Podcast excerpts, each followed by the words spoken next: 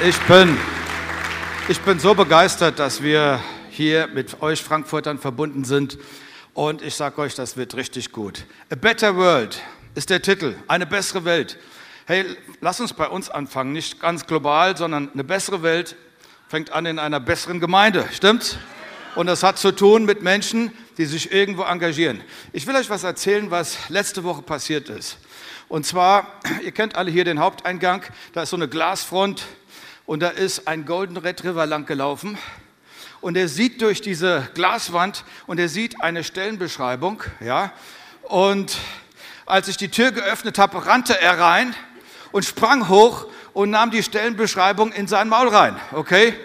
Und dann dackelte er rüber in das Büro von Antonio. Antonio ist unser Campuspastor in Frankfurt, okay? So, und er ging zu ihm ins Büro und der Stefan ist auch im Büro und Antonio sagt, sag mal, willst du dich hier bewerben? Wuff, sagte der Hund. Okay, sagte Antonio, dann musst du aber in der Lage sein, 60 Wörter in einer Minute zu schreiben. Der Hund sagte Wuff, sprang auf den Schoß von Antonio und hämmerte 60 Wörter in die Tastatur rein. Antonio wurde langsam nervös, okay? Da sagte er sich, Moment mal, Moment mal, du musst aber auch Computerkenntnisse mitbringen. Der Hund sagte Wuff und öffnete sofort drei Programme. Jetzt war der Antonio fertig. Er sagt, aber schau mal, in der Stellenbeschreibung steht drin, dass du zwei Sprachen sprechen können musst. Der Hund sagte, miau. ja. Also, ihr merkt, in welche Richtung es schon geht. Stell dir doch mal vor, du kommst an einem Sonntagmorgen in die Move Church nach Frankfurt oder nach Wiesbaden und kein einziger Mitarbeiter ist da. Warum? Sie sind alle im Gefängnis, ja. Vielleicht Christenverfolgung oder sie wurden schon entrückt, ja. Was auch immer, sie sind einfach weg. Und die Menschen, die sammeln sich vorne, da ist kein Parkplatzdienst, keine freundlichen Leute, die euch sagen, wo ihr parkt. Da ist das Begrüßungsteam, äh, ist es nicht da. Und die Leute werden schon nervös und scharren mit der Hufe. Und dann sagt jemand plötzlich, ich habe einen Schlüssel, ich mache auf. Und die Tür wird aufgemacht und die Massen strömen rein in den Gottesdienstsaal. Die erste Person sagt, ich brauche was zu trinken. Aber die anderen sagen, wir wissen nicht, wo wir das Wasser hierher holen sollen. Und dann kommen sie in den Saal rein und dann wollen sie, ja, das klassische Programm erstmal haben, dass da jemand begrüßt und es ist niemand da. Dann in der Zeit des Lobpreises, der Anbetung zu gehen mit einer Band. Keine Band ist da. Und schließlich sagt eine Dame, ich habe hier noch eine CD. Wisst ihr noch, was CDs sind? Ja, gibt es noch immer ein paar zu kaufen. Ich habe noch eine CD und da ist Lobpreismusik drauf. Wenn wir die einlegen da oben im Technikteam, dann haben wir hier einen Sound und dann können wir mitsingen. Aber es ist niemand im Technikteam da. Ein Problem. Und das nächste, die nächste Herausforderung ist, in einem Nebenraum, hunderte von Kindern ähm, sind in verschiedene Kinderräume reingekommen, aber es sind keine Mitarbeiter da. Und weißt du, was passiert, wenn keine Mitarbeiter da sind und die Kinder auf dem Haufen sind? Dann beginnt das Chaos. So, die ersten Kinder haben ähm, Toilettenpapier in die Toiletten geschmissen. Ja, dann hat sich ein Kind verletzt und jemand sagt, hey, wo ist der Verbandskasten? Keiner weiß, wo der Verbandskasten ist. Ein Chaos. Jetzt stellt euch mal vor, das Ganze lässt sich ja noch steigern. Mitten in der Woche kommen die Teenies. Es ist niemand da. Wir haben eben angesagt, den Heilungsgottesdienst am kommenden Samstag. Stell dir vor, es ist niemand da. Die Menschen reisen weite Wege, um Gottes über auf dem Natürlichen zu erleben und nichts passiert. Und die Chance, dass sie Gott kennenlernen, geht flöten. Ja, also so viele Dinge. Oder unsere, unsere Jugend trifft sich, 250 junge Leute, nichts läuft. Stell dir das mal vor. Ja? Und dann muss ich sagen, wie gut, dass es Mitarbeiter gibt. Okay? Wie gut, dass es Mitarbeiter gibt. Und weißt du, mein Modell, warum, und jetzt geht es um einen wichtigen Aspekt, warum dienen wir, weil Jesus uns zuerst gedient hat. Ja? Wie, hat er, wie hat er das gemacht? Er hat Menschen zugehört. Er ist auf Menschen zugegangen. Er hat Menschen geheilt. Er hat sie geliebt. Er hat ihnen den Weg zu dem Schöpfer, dem Vater, gezeigt. Und dann, als ihm die Zeit ausging, als er merkte, hat sehr prophetisch angekündigt, dass er gehen würde, dass er sterben würde, was macht er? Ja, er geht ans Kreuz. Aber bevor er das gemacht hat, hat er seine Jünger zusammengerufen. Weißt du, wenn ich nur noch ein paar Stunden habe, dann werden die Dinge, die ich sage, die wichtigsten sein. Und was hat er gemacht? Er hat gesagt, kommt mal alle her. Wisst ihr was? Er band sich die Schürze um, er wusch die dreckigen Füße, diese verstaubten, verhornten Füße dieser Jünger, die die Straßen Palästinas langgelaufen sind, und er wusch sie. Und er sagte, wer der Größte unter euch sein will, der sei euer aller Diener. Dann ist er ans Kreuz gegangen. Und wieder diente er uns. Warum? Indem er, ich drücke es mal ein bisschen anders aus, Schuld. Wir reden mal von Sündenkontamination, indem er uns dekontaminiert hat. Durch das, was am Kreuz passiert ist, nahm er etwas auf sich und ich sag mal, diese ewige Trennung von Gott wird umgetauscht in ewiges Leben. Und wieder ist da ein großer Dienst. Und als er aufgefahren ist in den Himmel, hat er uns den Heiligen Geist gegeben. Und der Heilige Geist ist eine konkrete Größe. Gerade in der letzten Woche wieder erlebt, wenn Menschen erleben, dass Familienangehörige sterben, es gibt einen Trost, der tiefer geht, wie der menschliche Versuch zu trösten. Und es kommt aus dieser Dimension der Gegenwart Gottes. Ja? Und so, er hat uns den Heiligen Geist. Wenn ich das alles sehe, was Gott getan hat, wie er uns gedient hat, dann ist das doch ein normales Bedürfnis, dass man sagt, ich möchte es auch tun. Ja? Wir sind ja wie eine Familie. Wisst ihr, wie es in der Familie ist? In der Familie, wenn dann gesagt wird, du sollst den Müll raustragen, du gehst mit dem Staubsauger rum. Ich hatte früher das Privileg, die Schuhe einer sechsköpfigen Familie zu putzen. Regelmäßig. Ja? Und ähm, so, und da sagst du lieber, ich würde lieber Kaffee kochen oder was anderes machen, ja? Aber da gibt es so ein paar Regeln. Wenn Opa und Oma kommt, aufstehen, ja?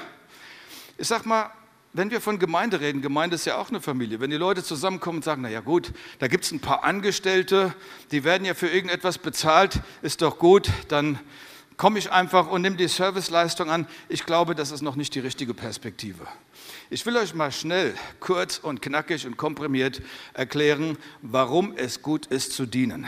Erstens mal, also ein paar biblische Begründungen. Punkt eins: wir wurden dafür geschaffen. Du magst staunen, aber du wurdest geschaffen, um zu dienen. Und ich zitiere die Bibel Epheser 2, Vers 10.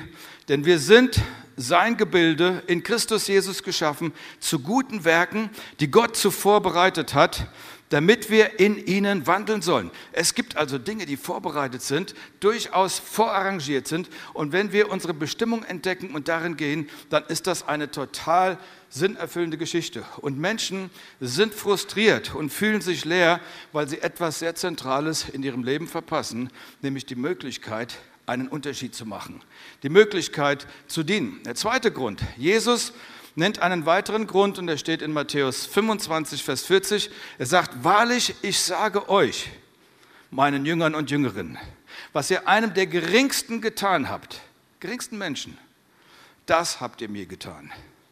So, wenn ich eine Möglichkeit suche, meine Liebe ihm gegenüber auszudrücken, ist das die Möglichkeit, jemanden zu suchen und jemanden auf irgendeine Art und Weise zu dienen.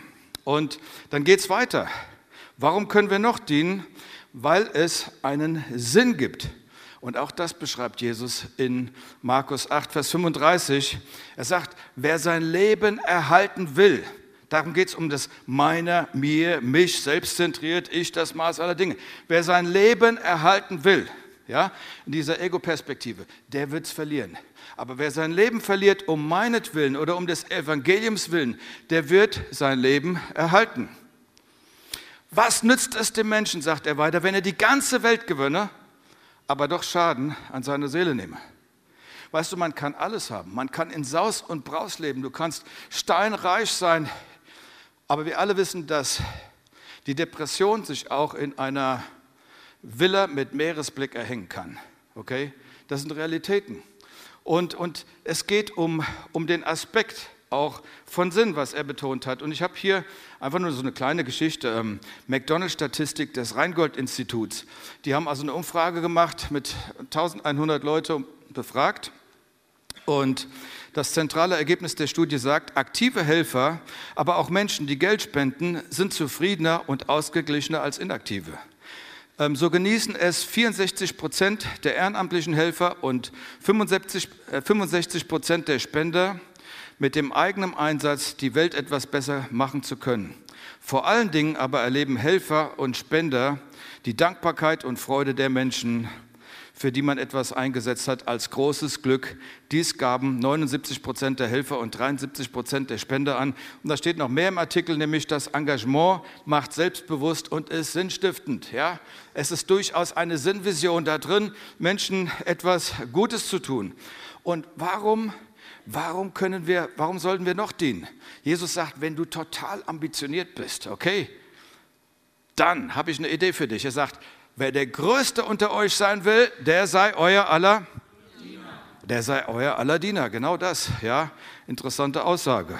Und warum sollen wir dienen? Er gibt noch einen Grund.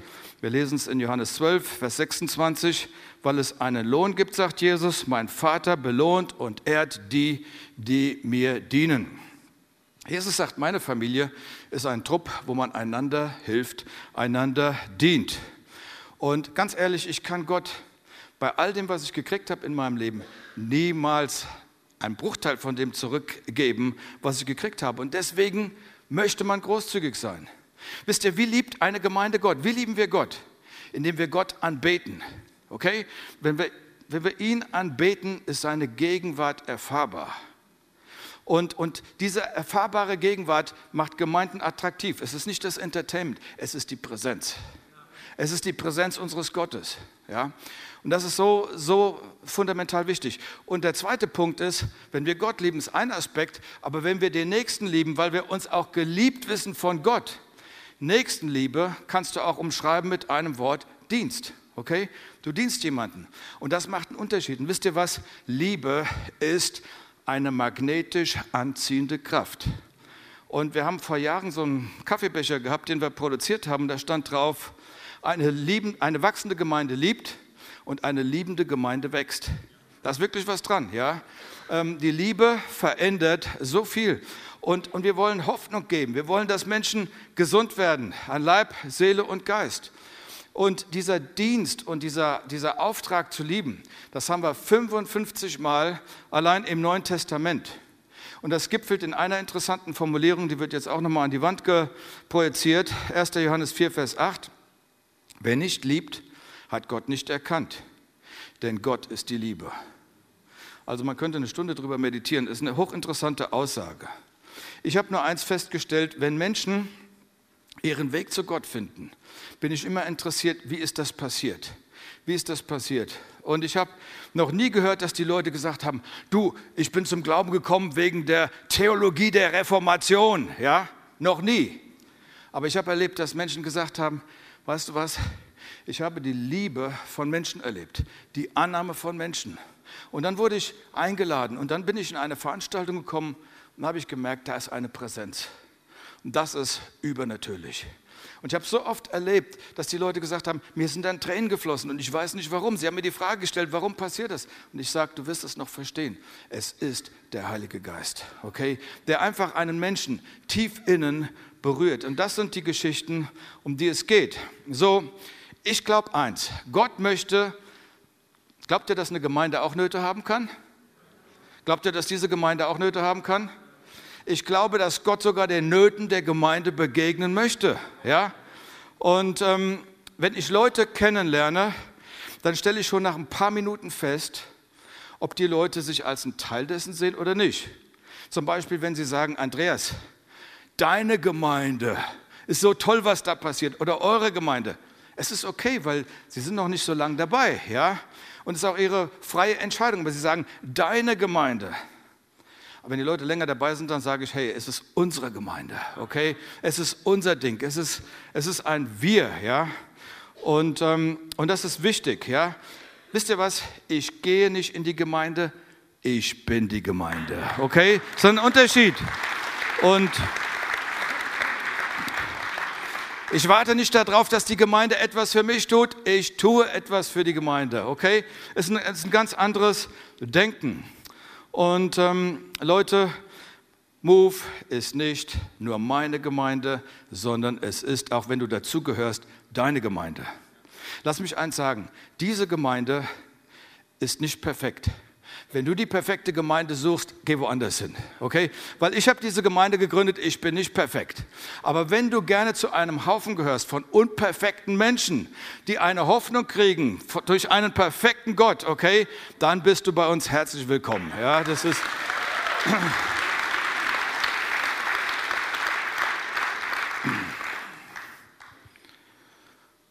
Mein Traum ist es, dass Menschen heute ihren Platz finden in der Familie Gottes. Und wisst ihr, ich habe festgestellt, wir gehen häufig in die Kirche wie in ein Hotelzimmer. Aber eigentlich behandeln wir das Hotelzimmer anders wie unser Zuhause. Ne? Ähm, hast du schon mal in deinem Hotelzimmer das Bett bezogen?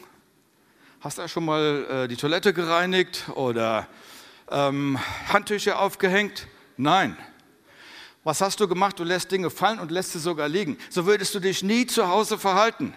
Warum? Weil du sagst, ich zahle ja dafür, okay? Ich zahle ja dafür. Das ist eine ganz andere Sichtweise, okay?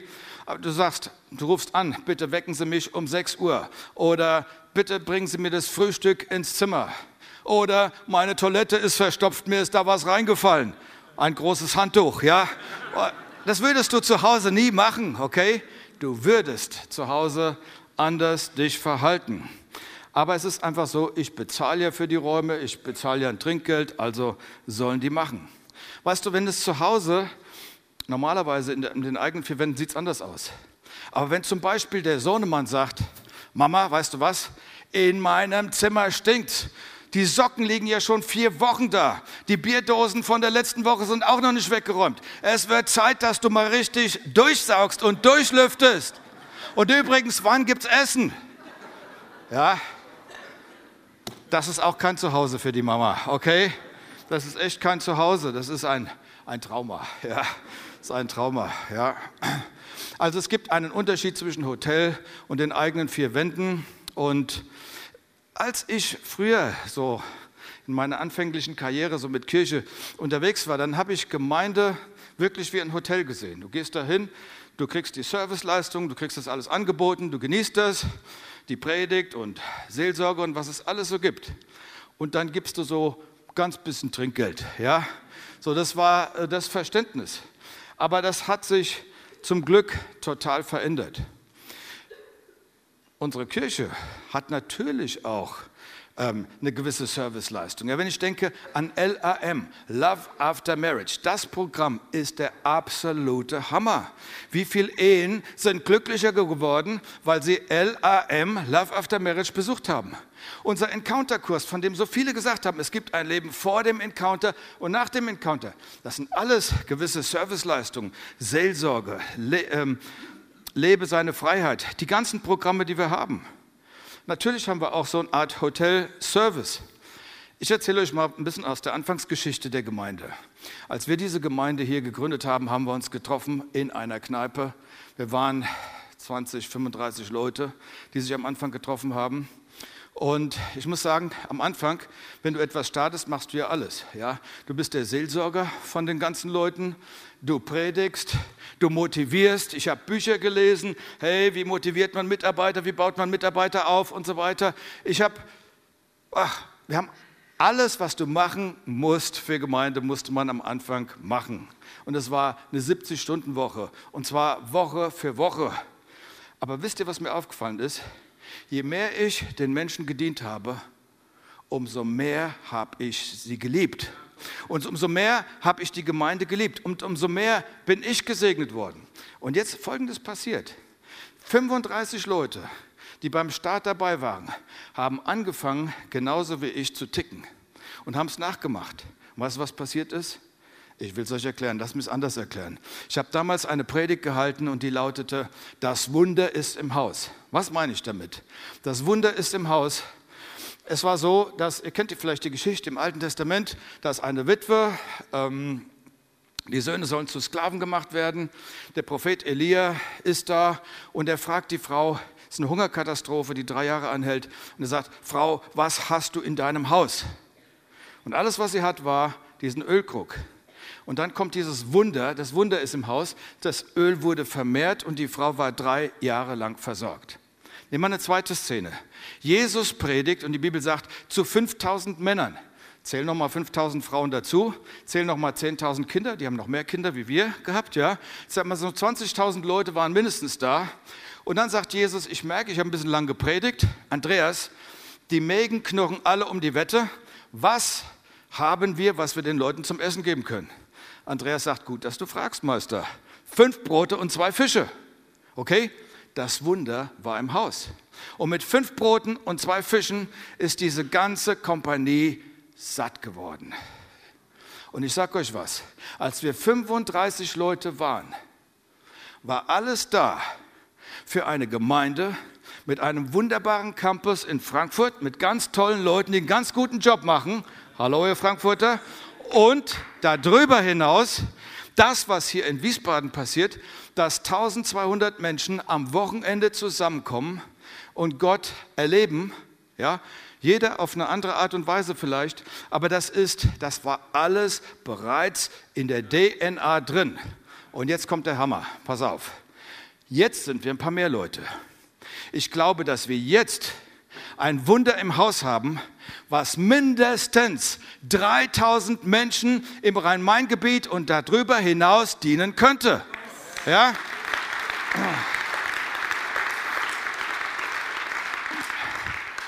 Und Dinge haben sich verändert, weil Menschen investiert haben, weil sie verstanden haben, dienen ist gut. Ja? Dienen ist wichtig. Schau, der Stuhl, auf dem ihr hier sitzt, der wurde von irgendjemandem, der völlig selbstlos war, finanziert. Dass wir dieses Gebäude, wir haben dieses Gebäude jetzt hier schon fast noch nicht bezahlt, eine Million fehlt noch, ja. Aber weißt du was? Vielleicht ist ja jemand da, der sagt, das ist eine super Mission. Wenn das Ding bezahlt ist, können wir viel mehr investieren, zum Beispiel in den dritten Campus. Da werden wir in der nächsten Zeit noch mehr drüber reden. Ich habe eine Erfahrung gemacht. Du kannst Gott nicht zu viel geben. Ich bringe mal ein Beispiel. Mir war klar, am Anfang, ich habe da gestartet in einer kleinen Familie in Frankfurt und ich habe Geld gebraucht und ich hatte ein wunderbares Auto, ein Honda Civic. Äh, den hatte ich von meinem Vater gekauft. Der sah besser aus wie der Honda Civic heute. Das war das super Auto. Ja? Aber dann war die Frage, Andreas, investierst du in den Dienst oder fährst du dein Auto weiter? Die Entscheidung ist gefallen, ich habe dir das Auto verkauft soll ich dir sagen, im Lauf meines Lebens, ich will hier keine großen, spektakulären Dinge erzählen, aber ich habe Autos geschenkt gekriegt, okay? Und ich habe jetzt ein Auto, was ich geschenkt gekriegt habe. Ein neues Auto. Ist das nicht ein Wunder? Und es ist wirklich, Gott, Gott lässt sich, Gott lässt sich nicht lumpen. Am Samstag haben wir den Heilungsgottesdienst. Ich bete seit vielen Jahren für Menschen, weil ich das entdeckt habe in der Bibel. Menschen wurden geheilt und dann gibt es Menschen, die gesagt haben, Andreas, bete für mich, dass das bei mir auch passiert. Und weißt du, wie ich bete? Ich lege ihnen die Hände auf und sage, Gott, gib ihnen alles, was du mir gegeben hast, soll in sie hineinkommen. Und weißt du, was ich festgestellt habe? Meinst du, ich habe jemals weniger gehabt danach? Du kriegst immer mehr, weil bei Gott geteiltes Brot ganzes Brot ist. Ja?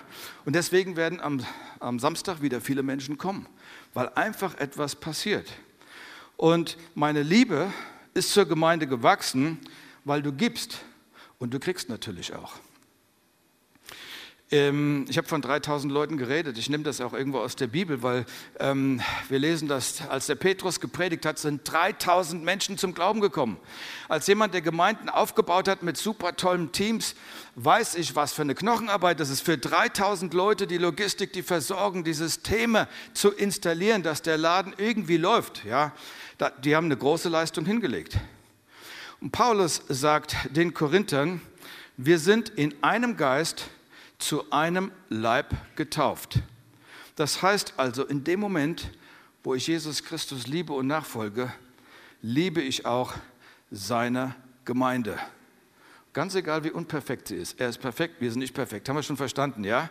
Aber wir lieben sie, wir lieben sie. Und, ähm, und das ist das Entscheidende. Und Petrus drückt es nochmal anders aus. Im 1. Petrus 2, 4 bis 6, da sagt er, zu ihm kommend als zu einem lebendigen Stein, von Menschen zwar verworfen, bei Gott aber auserwählt kostbar. Lasst euch selbst als lebendige Steine aufbauen zu einem geistlichen Haus. Ich kriege da immer eine blühende Fantasie, lebendige Steine. Denke ich an meine Enkelkinder, Lego-Steine, bunte Steine. Dir was sagen? Wenn ich hier reinschaue und in Frankfurt, die, es ist so bunt. Du hast hier schwarze, helle, grüne, ach was weiß ich. Wir haben alle Farben, okay?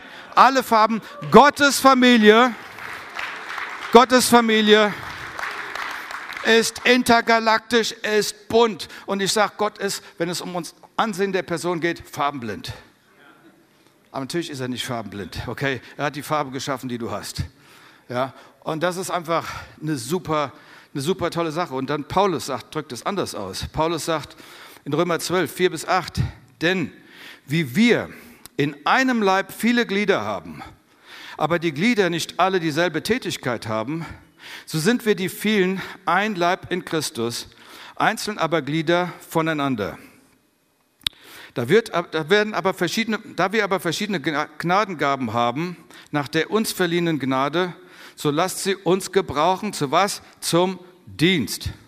Ein Leib, viele Glieder, ganz unterschiedlich. Okay, da könnten wir jetzt in das Bild weiter reingehen, aber die Zeit fehlt. Ein lebendiges Haus, gebaut aus lebendigen Steinen. Und wenn du ein Christ bist und ähm, nichts in der Gemeinde tust, ich glaube, dass der Gemeinde irgendetwas fehlt.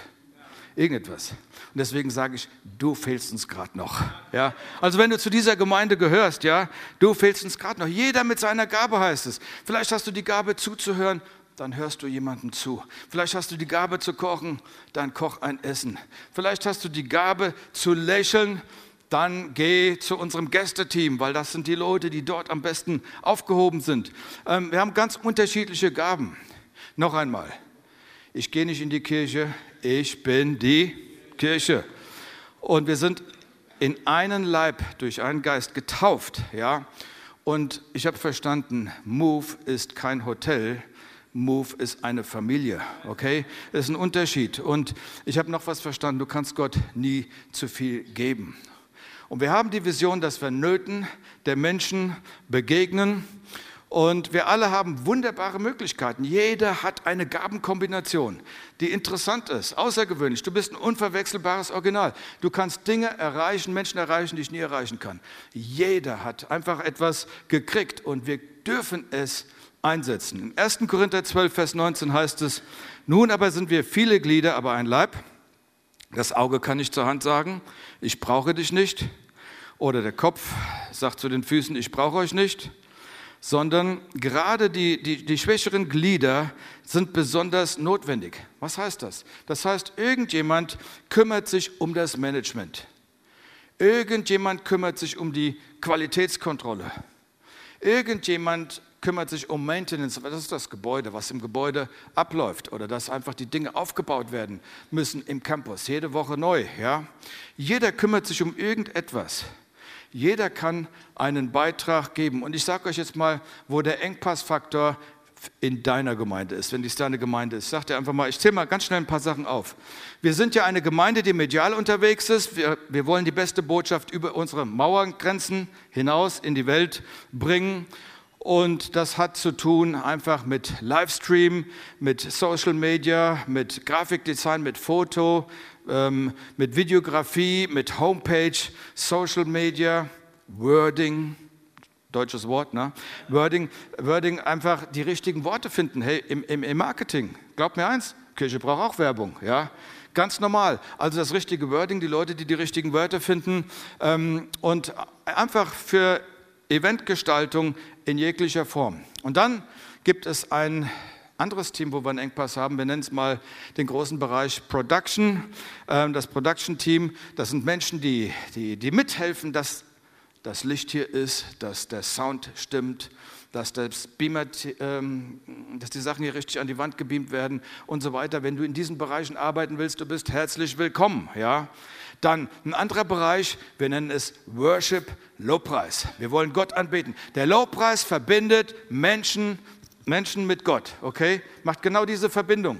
Und wisst ihr, was wir brauchen? Wir brauchen Gitarristen, wir brauchen Schlagzeuger, wir brauchen Keyboarder, wir brauchen Sänger und Sängerinnen, okay?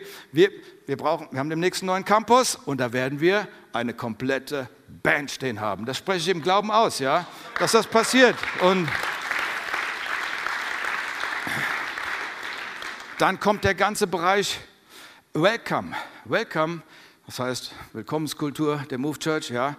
Draußen auf dem Parkplatz diese netten Jungs, die da immer stehen und Damen bei jedem Wetter und dir helfen und, und das Begrüßungsteam. Das ist doch die Predigt vor der Predigt, stimmt's? Also der, der gute Einstieg verhindert den Ausstieg. Das sind total relevante, wichtige Leute und das ist so wichtig. Also der Welcome-Bereich, herzlich willkommen auch in dem Bereich. Und dann gibt es die praktischen Dienste, da gibt es die großen Dienste, die kleinen Dienste, alles mögliche Aufgaben rund um den Gottesdienst. Zum Beispiel, wir haben dieses, dieses Thema, wir haben ein Taxiunternehmen, es nennt sich GoTaxi, wo wir Menschen, die ein physisches Handicap haben oder die älter sind und den Weg nicht hierher schaffen, dass sie abgeholt werden. GoTaxi. Also wenn du einen Führerschein hast, Herzlich willkommen. Noch etwas haben wir festgestellt, brauchen wir ganz dringend. Und ihr werdet euch wundern, warum ich das sage. Wir brauchen ein Security-Team. Und zwar in Frankfurt und in Wiesbaden. Wieso brauchen wir Security? Ich dachte, in der Kirche bin ich safe. Ich sagte was, letztes Jahr gab es eine durchgeknallte Person, die in Frankfurt ganz schönes Chaos angerichtet hat. Und ähm, auch hier bei uns. Und es kann doch nicht sein, dass wenn du predigst und da kommt irgendeine Person und die stört, dass ich von der Bühne springe und die Person allein raustrage, die dreimal so groß ist wie ich.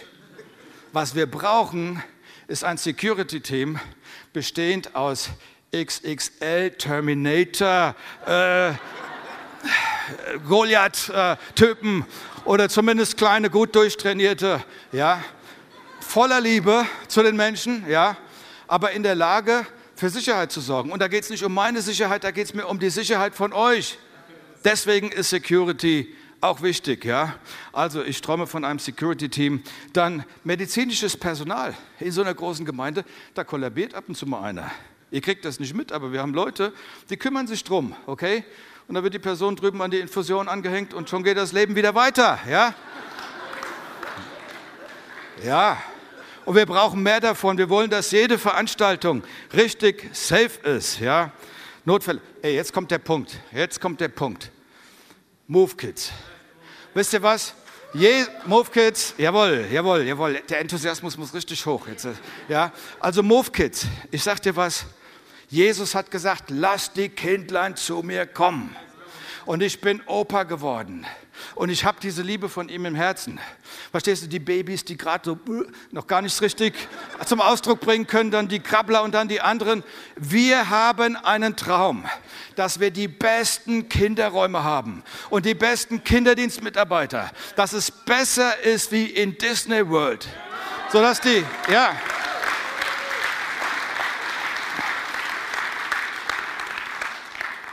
Und dafür brauchen wir Mitarbeiter, okay? Menschen, die sagen, oh, ich mache einen Unterschied. Weißt du warum? Dass die Kinder dann irgendwann, der Vater sagt, ich habe keinen Bock heute in die Kirche zu fahren. Und der Sohn sagt, Papa, du fährst. Ich will nichts verpassen. Das, was die da machen, das ist so. Ja, ich habe dieses Wort meinen Töchtern damals abtrainiert, was ihr alle sagt. Ja, das ist so. Irgendwie habe ich eine Handbremse da. Ah, okay, okay, okay. Ähm, so, und jetzt einfach noch ein Gedanke. Was ich oft erlebt habe, ist, dass Leute auf mich zugekommen sind und gesagt haben, Andreas, ich habe eine tolle Idee, was wir in der Gemeinde noch machen könnten. Oder ich sehe einen Bedarf, hier ist ein Engpass und ich sage innerlich Danke. Jetzt darf ich wieder Leute suchen, die den Job machen. Weißt du, was ich ehrlich gesagt denke? Warum machst du nicht den Job? Wenn du mit einer guten Idee kommst und einen Mangel siehst, wie wärst du? Wie wär's, wenn du sagst, ich mache einen Unterschied? Das würde mir einiges erleichtern, okay? Und anderen Mitarbeitern halten wir fest, ich gehe nicht in die Kirche, ich bin die Gemeinde ist nicht ein Ort, der etwas, etwas für mich getan wird. Ich möchte etwas für die Gemeinde tun. Dies ist kein Hotel, dies ist eine Familie. Wir sind ein Team.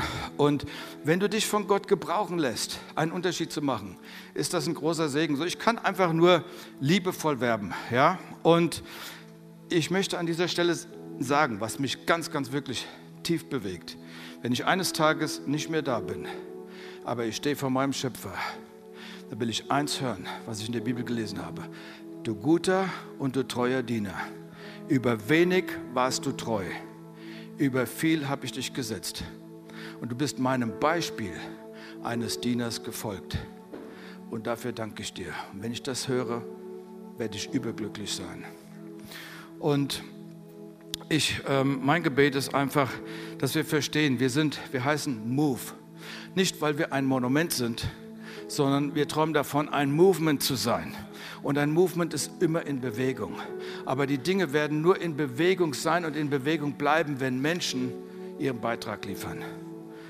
Und ich möchte einen ganz kurzen Moment nehmen und danach werde ich ein deutliches Amen sprechen, ja, weil ich möchte nicht beten, es ist eine Herzensentscheidung. Klapp dein Herz auf, verstoffwechsel, was du gehört hast und hör auf dein Herz, was es dir sagt bezogen zu dem Thema.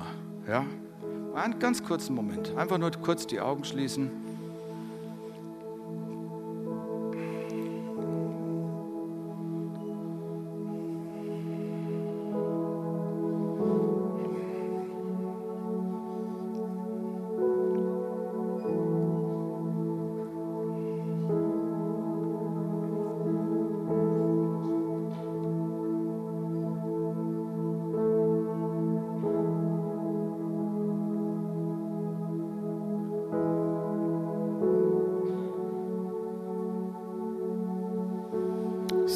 Ich sage jetzt Amen. Amen. Amen. Ah, ich habe da noch was. Jetzt ist Frankfurt ausgeschaltet, aber ich habe noch eine Sache, die das muss einfach noch mal passieren, weil ich glaube, dass Menschen hier sind, die sagen, ich möchte mein Leben mit Gott in Verbindung bringen. Mit dem Gott, der so sehr gedient hat und so sehr geliebt hat, dass er an, wirklich an die Grenzen gegangen ist, dass er Dinge gemacht hat, die ich nie gemacht hätte. Aber er hat sie für mich gemacht und das Beste, was ein Mensch haben kann, ist die Partnerschaft zu Gott. Und ich habe schon oft gesagt, weißt du, Leute sagen, ich bin doch ein Christ, ich gehe doch in die Kirche, bin doch irgendwie mal als Baby getauft worden. Lass mich eins sagen, wenn du in die Kirche gehst, bist du deswegen kein Christ. Genauso wenig wie wenn ich in die Garage gehe, ich ein Auto werde. Okay? Zu einem Christ werde ich, wenn ich eine Beziehung zu Christus aufbaue. Das ist nicht Religion, das ist nicht Tradition, das ist Person. Person. Und ich möchte, lass uns mal kurz die Augen schließen. Während wir sie geschlossen haben, will ich einfach fragen, vielleicht, wenn du sagst, das möchte ich, ich werde ein Gebet sprechen und die ganze Gemeinde wird es mitbeten, aber wenn du sagst, ich möchte diese Partnerschaft mit Gott eingehen, durch ein Gebet mich festlegen darin, heb ganz kurz die Hand, dass ich sehen kann, ob Leute hier sind, dann spreche ich auch dieses Gebet. Dankeschön. Dankeschön. Danke. Okay. Ihr könnt die Hände wieder runternehmen. Und ich lade euch ein, einfach es nachzusprechen. Herr Jesus Christus, danke für den Dienst, den du vollbracht hast, auch für mein Leben, dass du den Weg freigeschaltet hast für ewiges Leben, Befreiung von meiner Schuld. Ich ergreife deine Gnade. Vergib mir all meine Schuld ich empfange jetzt im Glauben das ewige Leben. Ich setze mein Vertrauen in dich. Sei du mein Begleiter auf Zeit und Ewigkeit. Heiliger Geist, inspiriere mich, leite mich.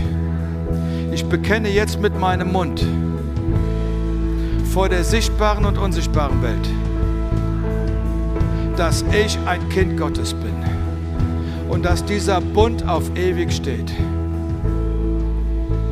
Amen.